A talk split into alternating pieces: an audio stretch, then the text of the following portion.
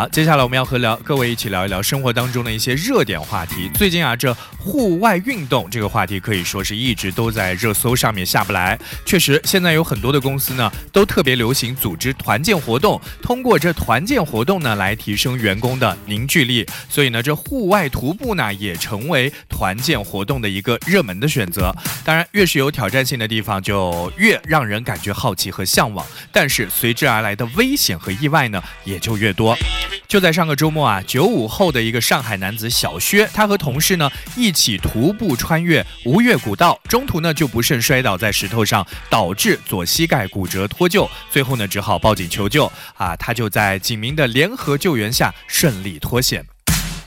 警察就发现这个小薛呢，他的体重比较重，达到了两百多斤。确实，也要告诉大家一个道理，那就是户外徒步越来越受到大家的欢迎。确实，这个户外徒步呢，也是锻炼了参与者的意志，同时也锻炼了大家的体魄，可以帮助大家来适当的减减肥嘛。但是，安全呢是组织者和参与者首先要考虑的这个很重要的问题。比如说，这路线的规划和设计，还有分岔路口的一些这个指示牌的合理的。设置无线电通联的设备保障，以及应急医疗力量的配置，还有专人收队的科学安排等等，必须要仔细的进行考量和设置。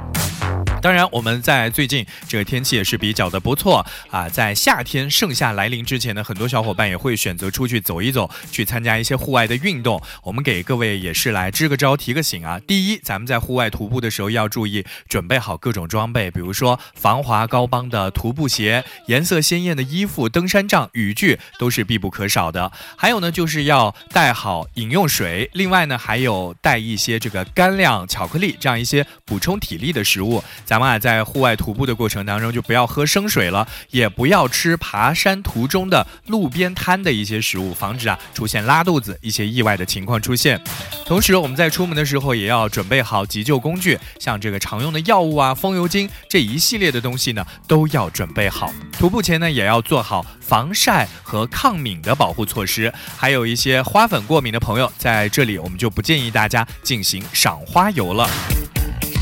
最后，我们要提醒大家，徒步的时候走路不要太急了，千万不要快走。记得一句话叫做“走路不看景，看景不走路”。现在我们去外面吃饭，比如说去什么大排档啊，或者是高档一点的餐厅，很多人呢都会发现有一个特别熟悉的场景。哎，服务员，服务员，我买的单里为什么有一份纸巾？这是哪来的呀？我没有用过呀，给我退了吧。啊，这自动下单的，点了不能退，没用过也要我买单？点菜的时候没告诉过我呀？最近呢，浙江省的乐清市市场监管局呢就接到消费者的投诉，说在一个火锅店里吃饭啊，就存在着菜单上菜菜单上必须要点的这纸巾，而且呢事先没有告诉这个消费者。那么接到投诉之后呢，相关人员立刻派执法人员进行现场检查。那么执法人员呢就发现这家火锅店当中啊，使用的就是当下比较流行的一款在线扫码的点餐程序。顾客呢就通过扫描二维码进过进入这个小程序当中来点选菜品，结果这小程序呢就把纸巾设置为必点的项目。那么这个顾客呢是没有办法从点餐的界面来进行取消的，而且整个点餐的流程操作下来也没有任何关于纸巾是不是可以清退啊，并且如何清退的这个问题，而且这个纸巾的包装盒上以及收银台的位置也没有任何关于纸巾清退的情况说明。啊，别小看这纸巾，可能就两块钱一包、三块钱一包，对吧？但是要告诉大家，这种行为呢，已经涉及到了商品当中的霸王条款。所以呢，乐清市市场监管局已经要求该店立刻进行整改，并且呢，对该店做出罚款两万元的处罚决定。好家伙，两块钱的纸巾换来了两万块的处罚决定。其实生活当中有一些不太起眼的一些小现象呢，我们可能都不是特别注意，但其实啊，他们都是属于霸王条款的。比如说我们在买东西的时候，服务员会跟你说特价商品概不退换，凭什么呀？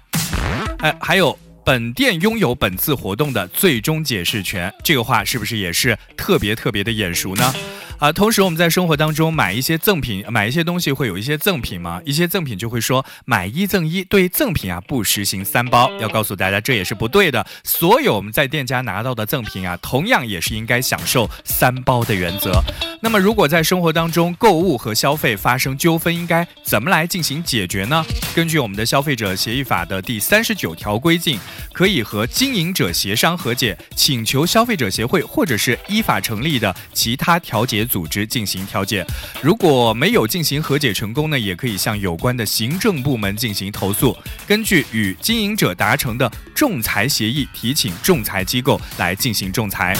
如果通过以上一系列的方法都没有能够达成和解，没有能够解决消费纠纷呢，咱们也可以向人民法院提起诉讼。